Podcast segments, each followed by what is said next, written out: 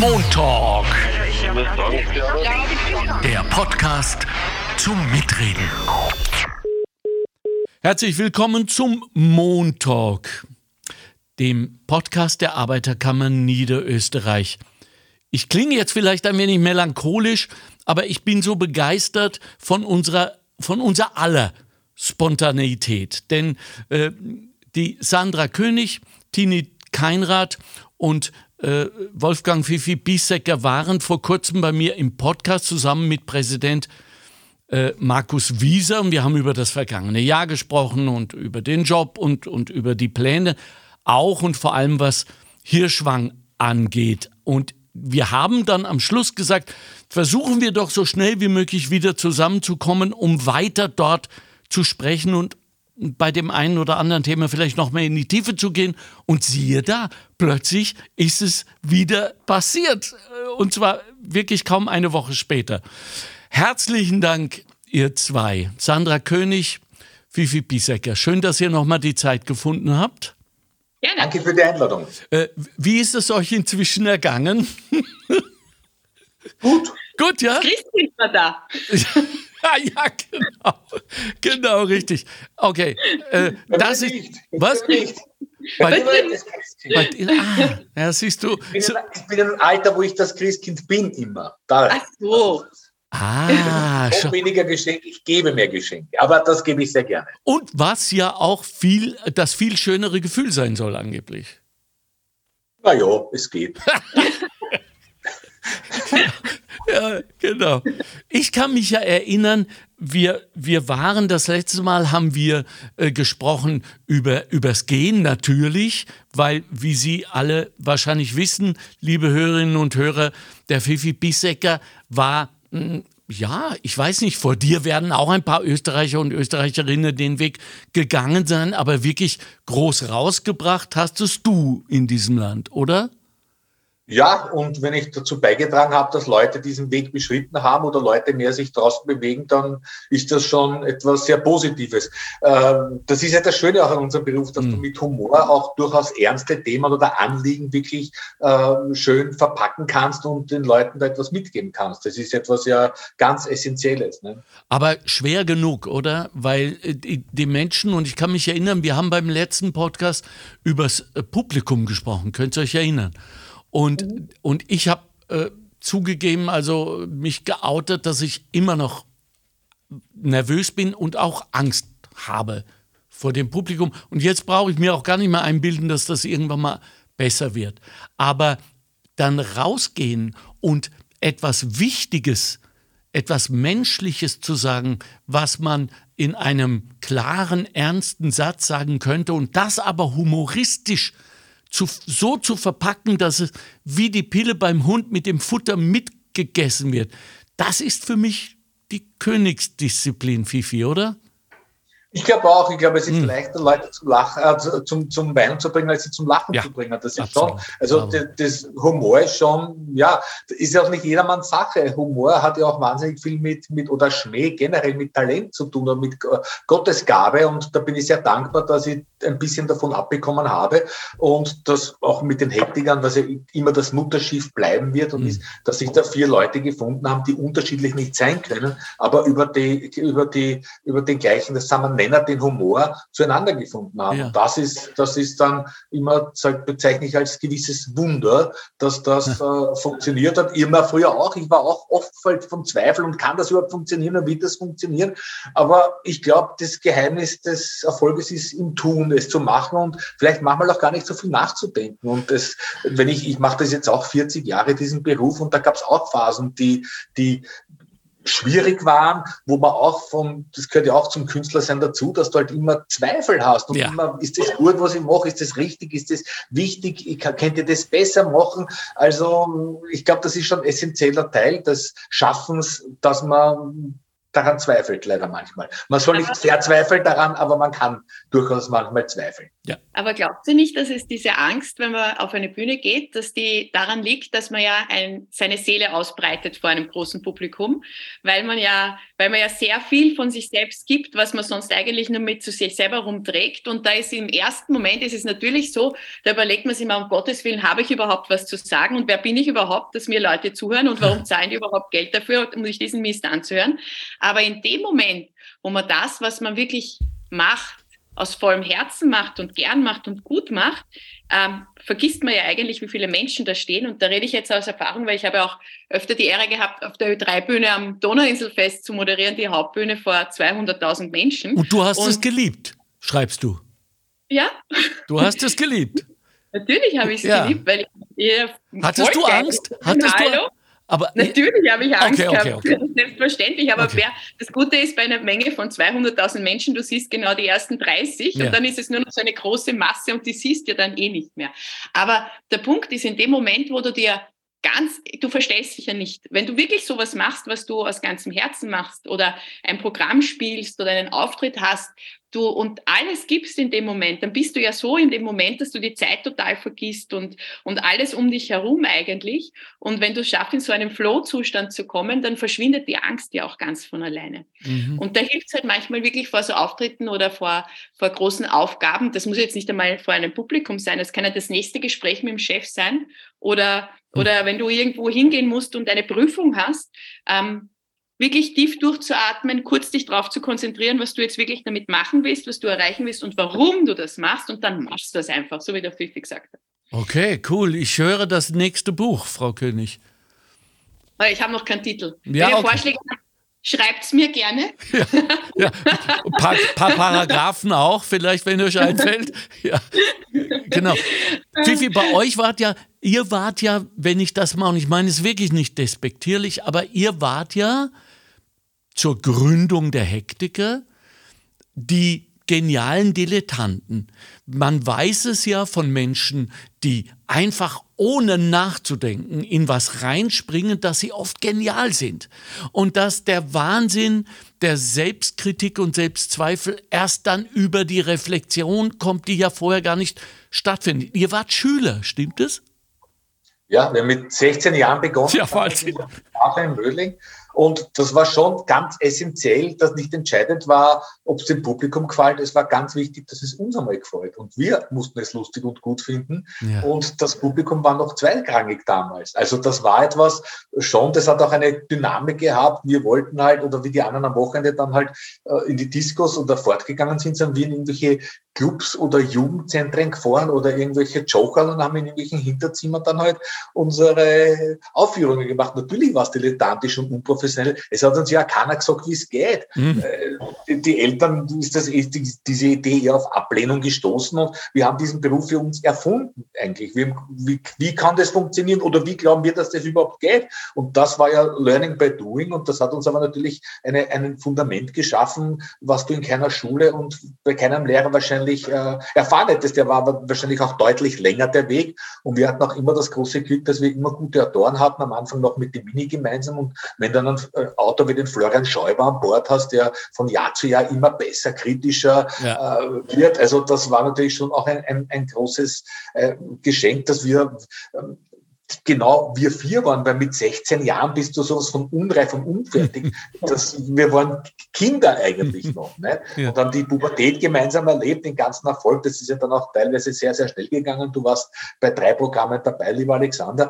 Also, dass wir uns auch nicht wirklich zerstritten und zerfetzt haben, ja, ist nach wie vor befreundet sind. Ich war, äh, ja. wie die Weltmeisterschaft war, des Öfteren beim Florian oben und habe gemeinsam wieder Fußball geschaut oder wir spielen Karten hin und wieder miteinander. Also, das betrachte ich alles als wahnsinniges Gottesgeschenk, das in der Form erfahren zu dürfen. Ja, ja.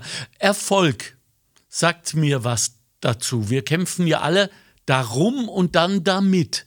Und das ist das Erstaunliche, nicht?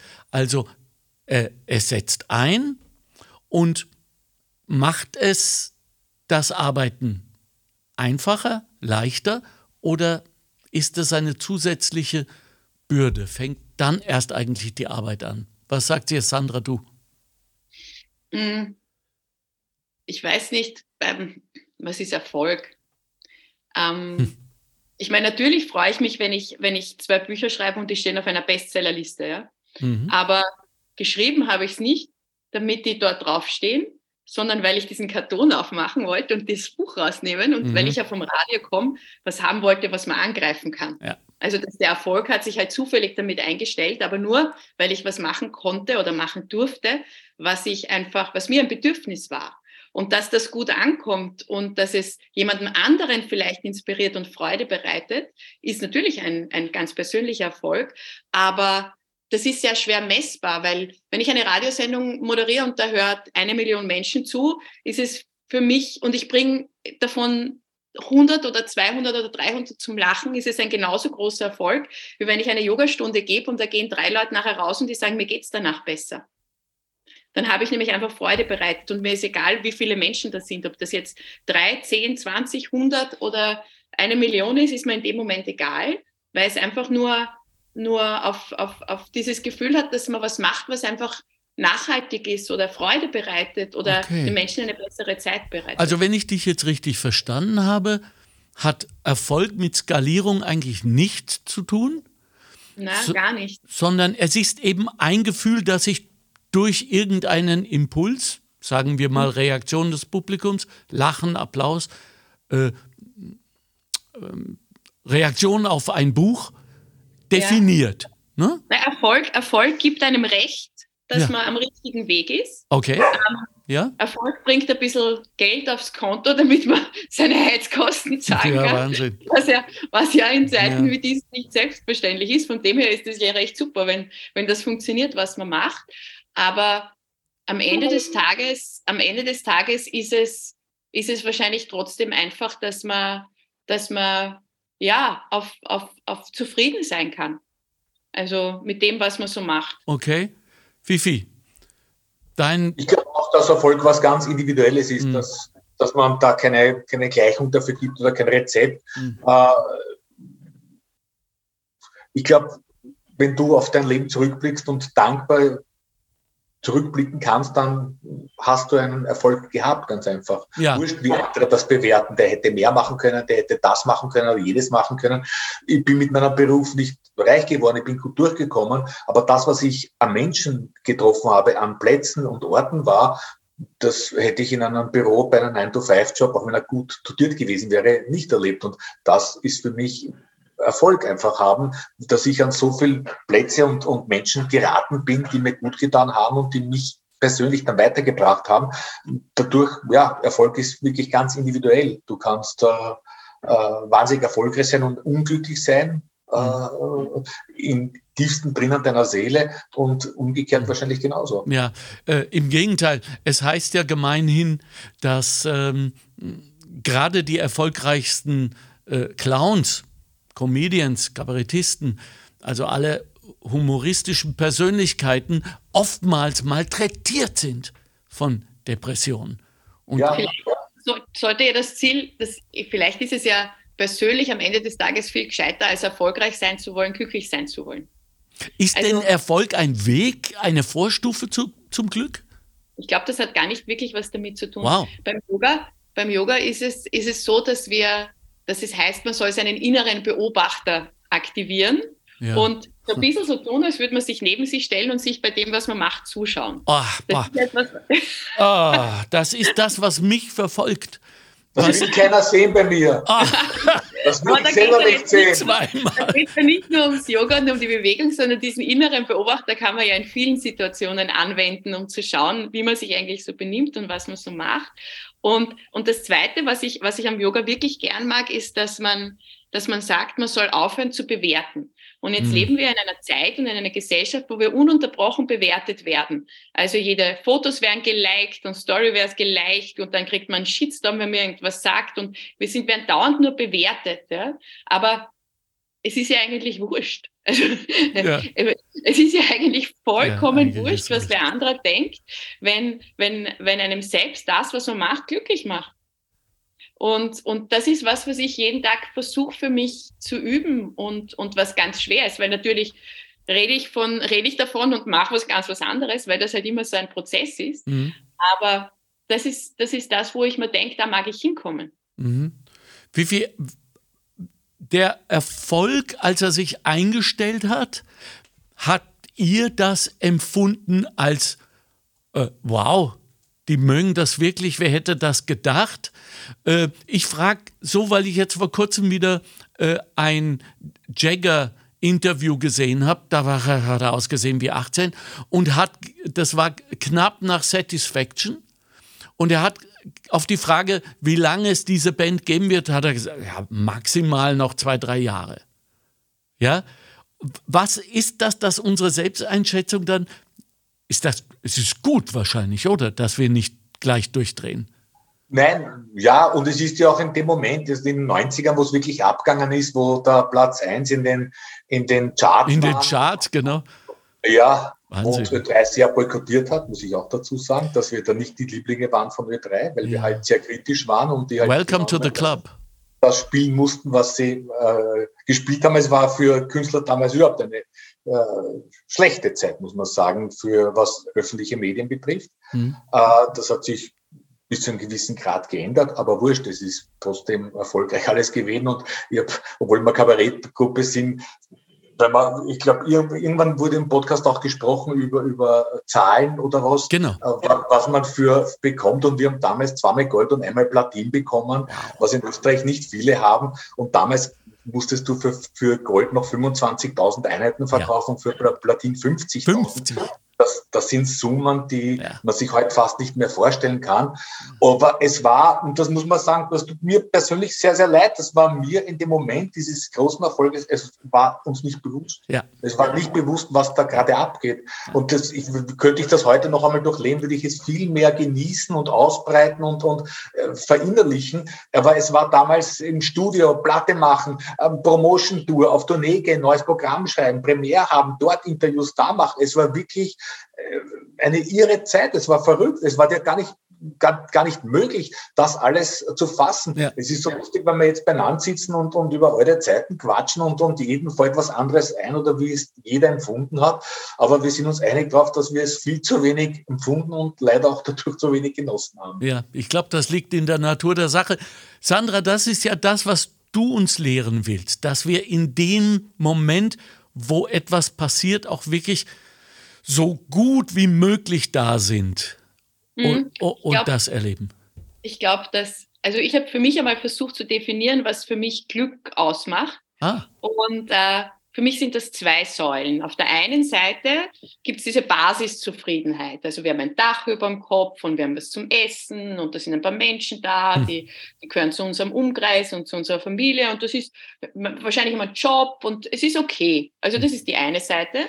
Und die andere Säule, die unser persönliches Glück ausmacht, sind ganz viele kleine Glücksmomente, die jeden Tag immer und überall stattfinden. Mhm. Und das Wichtige ist, dass, damit wir eben genau sowas, was der Fifi gesagt hat, nicht verpassen, ist, mhm. dass wir uns diese Glücksmomente wirklich bewusst machen und sie voll auskosten und genießen. Und ich meine jetzt nicht große Glücksmomente, weil wir haben nur einmal im Jahr Geburtstag und es ist nur einmal Weihnachten und heiraten tun wir vielleicht drei oder viermal, weiß man nicht. Aber diese vielen ganz kleinen Glücksmomente, wenn ich bei der Tür rausgehe und auf einmal scheint mir die Sonne auf die Nase und das kitzelt mich so lustig. Ja? Oder äh, keine Ahnung, ja, ich trinke in der Früh das erste Hefe vom Kaffee und es schmeckt einfach wie der beste Kaffee auf der Welt. Ja? ja. Das, muss, das ist nichts Großes. Ja? Und was ich, was ich versuche, wenn, wenn ich spüre, dass in meinen Yogastunden eine große Unruhe ist und alle total gestresst sind, wie in der Vorweihnachtszeit oder so, sage ich, ja, ich habe eine Aufgabe für euch morgen. Sammelt eure kleinen Glücksmomente.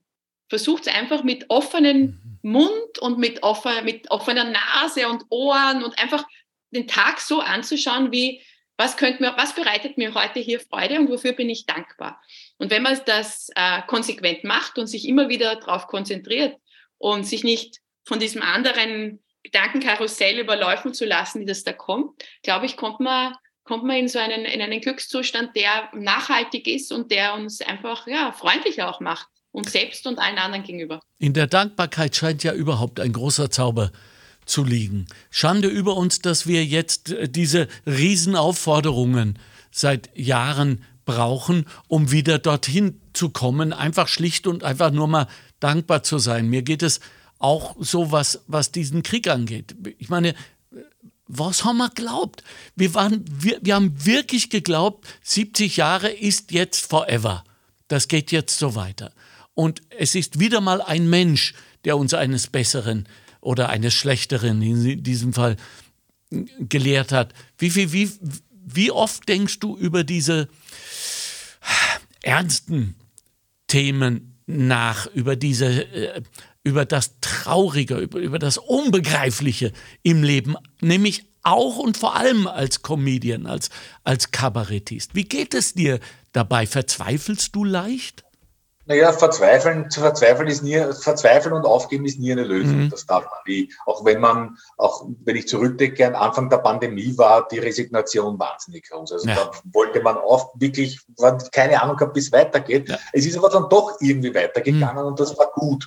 Und dieser Krieg natürlich, ich, es gibt keinen Tag vorbei, wo ich nicht dran denke, wo ich mir denke, heute ist aber ganz ein bisschen frisch draußen. Und ich denke mal, was machen diese Menschen so. dort, die kein Wasser, kein Strom, keine Heizung haben und permanent das Gefühl haben müssen, dass ihnen jeden Moment eine Bombe am Schädel auffällt. Äh, es ist fast unerträglich, der Gedanke, und man muss sich, wenn man dem was Positives abgewinnen kann, dann kann man wieder nur zu sich selber zurückfinden und sagen, Gott sei Dank lebe ich hier in diesem Land, wo ich mich einigermaßen sicher fühle. Ja. Ich soll es wertschätzen, ich soll dankbar sein, ich muss etwas dafür machen, aber auch. Alle reden immer von Menschenrechten, aber was sind die Menschenpflichten? Und ich glaube, die muss jeder jeden Tag erfüllen. Ja. Das bin ich auch bei der Sandra. Glück ist keine Konstante im Leben. Mhm. Glück, aber du kannst es schaffen, dass du die Abstände zwischen den Glücksmomenten verkürzt. Das kannst du sehr wohl machen. Das ist eine Arbeit. Du musst, du musst etwas dafür tun, musst du aktiv werden. Du wirst auch belohnt werden dafür. Mhm. Das klingt jetzt sehr naiv und einfach, aber und dieses Prinzip und dieses System glaube ich ganz einfach. Und wenn du versuchst halt mit dir, in dir und um dich herum äh, etwas zu verbessern, ein besserer Mensch zu werden und halt kein Arsch, der anderen auf die Nerven geht, andere beschimpft oder Böses im Sinne hat, dann wirst du etwas bewirken können. Und vielleicht, wenn viele Menschen so denken, pflanzt sich das immer fort und vielleicht schaffen wir dann eine, eine Einheit, die besser ist als das, was es jetzt ist. Umso wichtiger, glaube, dass du diesen Aufruf jetzt gemacht hast. Ja, ich glaube, es sind zwei Dinge, die, die letztendlich die Menschen zum Untergang bringen werden. Das ist die Gier und die Eitelkeit. Und wenn wir versuchen, diese zwei Eigenschaften an uns selber zu reduzieren, du wirst sie nicht wegbekommen. Das gehört zum Menschsein dazu. Aber wenn du versuchst, dieses, diese zwei Eigenschaften zu reduzieren und einfach, ja, weniger auf gewisse Dinge zu beharren oder mit weniger auch auszukommen. Oder dann wirst du erstens für dich persönlich wahrscheinlich glücklicher werden und andererseits ja vielleicht auch eine gewisse Vorbildwirkung haben. Und letztendlich alle, die im Kunst- und Kulturbereich tätig sind, haben eine Vorbildwirkung zu erfüllen. Bravo. Äh, Krieg und Humor. Äh, und dann höre ich auch schon auf, aber das interessiert mich noch. Wir wissen ja, aus beiden Kriegen, aber vor allem aus dem Zweiten Weltkrieg, dass im Bunker, ja sogar im KZ, äh, der Humor eine, eine riesengroße Rolle gespielt hat als Überlebensmechanismus. Viktor Frankl hat das wunderbar beschrieben in seinen Büchern. Und, ähm, und ich frage mich, ob man hier, nein, anders gesagt, ich traue mich nicht auf der Bühne über Krieg zu sprechen. Erstens mal, ich habe einen Hang zum Predigen. Das kommt gar nicht gut. Die Band ist dann immer stinksauer, weil sie 20 Minuten da rumstehen müssen, ohne was zu spielen. Und äh, ich habe auch den Eindruck, und darum geht es mir jetzt, dass Menschen zu uns kommen, sagen wir mal ins Kabarett, um eben nicht darüber nachdenken zu müssen, als, als Art äh, eskapistische Episode, als äh, nur weg was anderes. Wie gehen wir damit um? Wie gehst du damit um, Fifi? Machst ja, du es trotzdem? Nein, im Moment habe ich kein aktuelles Programm, wo ich das thematisieren würde. Generell, glaube ich, ist das Publikum schon so selektiv, dass es ja weiß, wenn ich zum Florian Schäuber gehe, kriege ich was anderes, wie wenn ich zum ja. Alex Christian gehe, zum ja. Beispiel. Ja. Oh, ja. ganz wertefrei. Ich liebe beide, von Herzen sind beide meine Freunde, aber du kriegst etwas anderes. Das ist halt zwei verschiedene Sachen, die du bekommst. Äh, und ich glaube, die hm. Leute sind schon so selektiv, dass sie wissen, was sie ungefähr erwartet. Und ich, mir fällt jetzt über den Krieg, glaube ich, redet keiner. Gell? Das ist etwas, äh, äh, Aber eins wollte ich noch äh, ergänzend noch dazu sagen, ja. ja. wir unterschätzen die Macht des Humors. Viktor Frankl beschreibt es wunderbar in seinem Buch Trotzdem Ja zum ja. Leben sagen, wo er sagt, sie haben im, Konzentrationslager sich Witze erzählt genau. äh, und, und gerne Kabarets gemacht, dass sie einfach diesen Horror irgendwie ähm, äh, überleben. Und ich glaube, es hat auch nur die Liebe und der Humor sie am Leben erhalten. Aber da sieht man, wie wichtig der Humor ist, dass der Humor eine unfassbare, ja eine Waffe geradezu sein kann. Ja. Und eine Macht hat und eine, eine Wirkung hat, die, dessen wir uns überhaupt nicht bewusst sind. Wie oft kann Humor Situationen entschärfen? Wie oft kannst du auch Leute über den, den Humor äh, lächerlich machen und sie dadurch äh, schwach aussehen lassen, ganz einfach. Wie oft verbindet, wenn eine Gruppe zusammen ist, die sich gar nicht kennt und auf einmal mhm. passiert etwas, alle lachen gemeinsam, dieses Gemeinschaftserlebnis haben. Also Humor ist eine der meisten unterschätzten Energien, glaube ich, die es, die es überhaupt gibt. Und deswegen ist mir so wichtig, und Charlie Chaplin hat natürlich mit diesem Satz mehr als recht, jeder Tag, wo du nicht lachst oder ja. lächelst, ist ein verlorener. Verlorener. Ja, ja.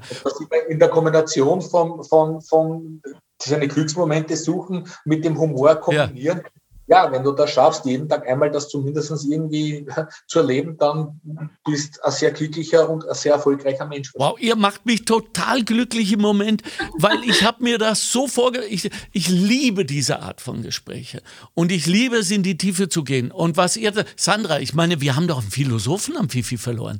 Der muss ja. doch Bücher schreiben. Hilf ihm. Äh, ja. Sollen wir das gemeinsam schreiben? Ja, bitte, weil das ist doch, das, das wollen wir doch, das ist doch. Yoga. Ja, äh, und Yoga und Humor, das wäre meine Frage gewesen, Sandra, abschließend. Ja. Yoga und Humor. Ja. Also es, ich glaube, es gibt es gibt ganz viele, es gibt ja prinzipiell verschiedenste Arten von Yoga. Ja. Es gibt äh, extrem spirituelle Yoga-Stile, es gibt total meditative Yoga-Stile. Ähm, ich selbst habe einen eher sportlichen Zugang zum Yoga und ähm, in meinen Yogastunden wird tatsächlich immer gelacht, weil, weil, weil, weil Und das ich, darf man. Hm? Das, ja, weil mir fällt meistens so viel Blödsinn ein, dass, dass cool. es sehr schwer ist, eine ganze Stunde ernst zu bleiben. Ähm, und natürlich muss man auch, gerade beim Yoga, da macht man Positionen, die funktionieren überhaupt gar nicht. Also das, das, natürlich können zwei Drittel der Leute die Sachen nicht, die ich ihnen vormache. Und dann kannst du dich entweder drüber ärgern oder du kannst das ausprobieren und das Ganze lustig finden. Und in dem Moment, wo du über dich selbst lachen kannst, äh, vergisst du die ganze Welt um dich herum, all deine Sorgen und all deine Probleme und du lachst einfach und es ist gut. Super. Und äh, das ist einfach was, was, was auch in meinen Yogastunden speziell auch Platz hat und an meinen Yoga-Wochenenden und Seminaren, die ich mit der Arbeiterkammer mache, auch wirklich viel Raum hat. Auch, wir gehen übrigens auch spazieren und wandern in Hirschwang, was ich vollkommen yeah. logisch also wir gehen den Wasserfallweg und, und, und machen Blödsinn den Weg entlang und machen lustige Fotos und haben echt viel Spaß. Und äh, das verbindet dann total. Und da findet man dann immer wieder zusammen und lernt neue Menschen kennen und das ist einfach schön. Also ohne jetzt meine Herkunft desavouieren zu wollen ja. und ich weiß auch schon, ich weiß so mittlerweile dazu nichts mehr über Deutschland. Und wenn ich dort arbeite, äh, kommt es mir auch total fremd vor. Ich verstehe die oft gar nicht mehr. So und, und umgekehrt natürlich, ja. Aber eines kann ich schon sagen, und, und das kann nur ich sagen. Ich habe den Eindruck, dass ich Humor erst in Wien gelernt habe. Ich glaube, ich habe vorher nicht einmal das S von Handschmäh gehabt. Und ich, ich glaube, ich war ein richtig typischer Deutscher, auch wie ich ans Seminar gekommen bin. Ah, da, los, wir müssen machen hier Randale, wo ist der Kohleautomat? Und wir, ja, so dieses Verbissene. Und ja. das zeichnet schon diese, diese Stadt und das Land aus. Es sind ja unterschiedliche Humorarten. Und darauf beneide ich euch sehr, dass ihr das quasi schon in der Muttermilch mitbekommen habe. Wir sind, wir sind eben am Kinderwagen durch eine Stadt geführt worden, wenn du da oben rausschaust und du schaust dir mal Boah, ernsthaft die Häuser an. So schön. Und da sind dann Teufeln und ja. Fratzen und was weiß Gott für Sachen auf den alten Häusern drauf. Und das kann ja kein Mensch ernst meinen. Ich meine, Entschuldigung, ja, genau. das, kann ja, das, kann ja, nicht wirklich ernst gewesen Nicht mal die Katholen. Ja. Nein, niemand. Ja. Ja. Also, also dieser, dieser, dieser, Humor und der Wahnsinn, der in der Stadt liegt und, und der ja weit, weit über, über Wien hinaus, der einfach ein, eine Art mit, mit dem Leben umzugehen, die uns Österreichern anscheinend irgendwie geschenkt worden Ach. ist, dass wir, dass wir viele Dinge vielleicht nicht gar so ernst nehmen wie unsere deutschen Nachbarn. Gott sei Dank. Wird man viele Sachen auch nicht aushalten, die so passieren in unserem Land.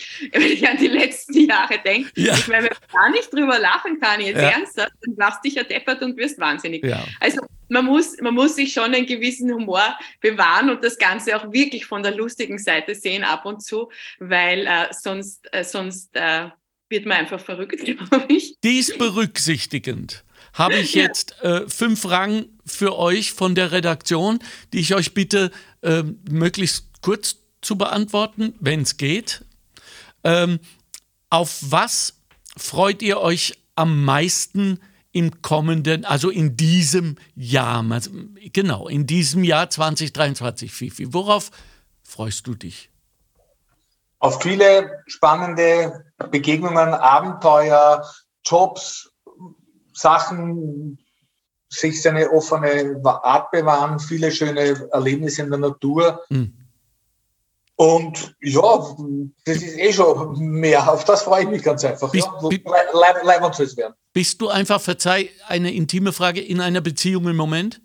Nein, im Moment nicht. Ah, dann ist doch vielleicht das, was da noch herkommen mag in diesem Jahr. Ja, ja, oder im nächsten Jahr oder im übernächsten Jahr. So. Muss ja nicht gleich alles auf einmal sein. Ja, genau, ja. Also wer lachen will und ein, mit einem Philosophen einschlafen will, hier hätten wir einen. Seltene, seltene Mischung. Ähm, Sandra, worauf freust du dich? Ähm, ja, eh, eh, eh auf das, Fifi auch Ja, wie er. Ja, genau. ja, super. Ja, genau. Es ist auch so. Ich, ich freue mich drauf auf, auf ein, ein neues Jahr, das hoffentlich, so wie es im letzten Jahr schon war, noch viel weniger Einschränkungen als die Jahre davor bringt. Ja. Weil ich glaube, was wir, was wir alle äh, leidvoll erfahren haben, und ich glaube, dass das ganz schwierig, vor allem jetzt nachfolgend ist für viele Kinder und für junge Erwachsene, die einfach eine totale Perspektivlosigkeit spüren, die aus dieser Pandemie rausgekommen ist. Und ich freue mich, dass wir wahrscheinlich im nächsten Jahr, was sich jetzt schon angekündigt hat, wieder mehr rausgehen können und mehr leben können und mehr genießen können und mehr, mehr, mehr sein können, ähm, weil es einfach wieder bergauf geht. Und ich glaube wohl, dass es so weitergehen wird. Und darauf freue ich mich. Auf welche Kulturevents werdet ihr 2023 in diesem Jahr nicht verzichten können. Kommt irgendwer ins Stadion? Ähm, ja, von, ist, ich, ich werde fix auf die Beschmut, freue ich mich sehr. Ja. Ja, die sind ja wieder unterwegs. Ja. Mit einem der unsrigen, wenn ich das mal so sagen darf, nicht am Schlagzeug. Ja.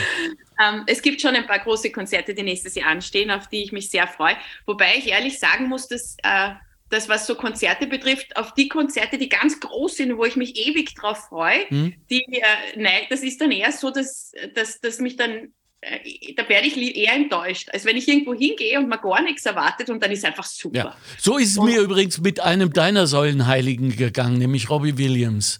Auf ja, den habe ich mich wahnsinnig gewonnen. Dann war ich irgendwie, das war mir dann zu Plastik. Ne?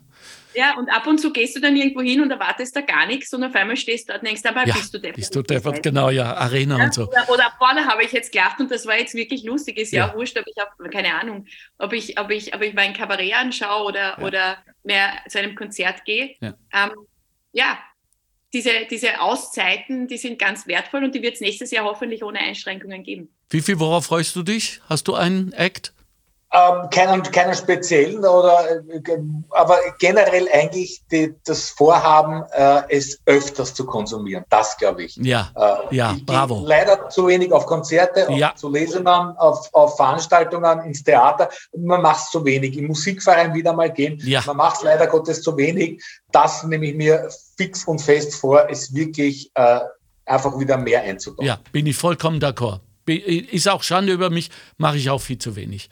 Äh, worauf sollen die Leute trotz der massiven Teuerungen nicht bei Kultur verzichten?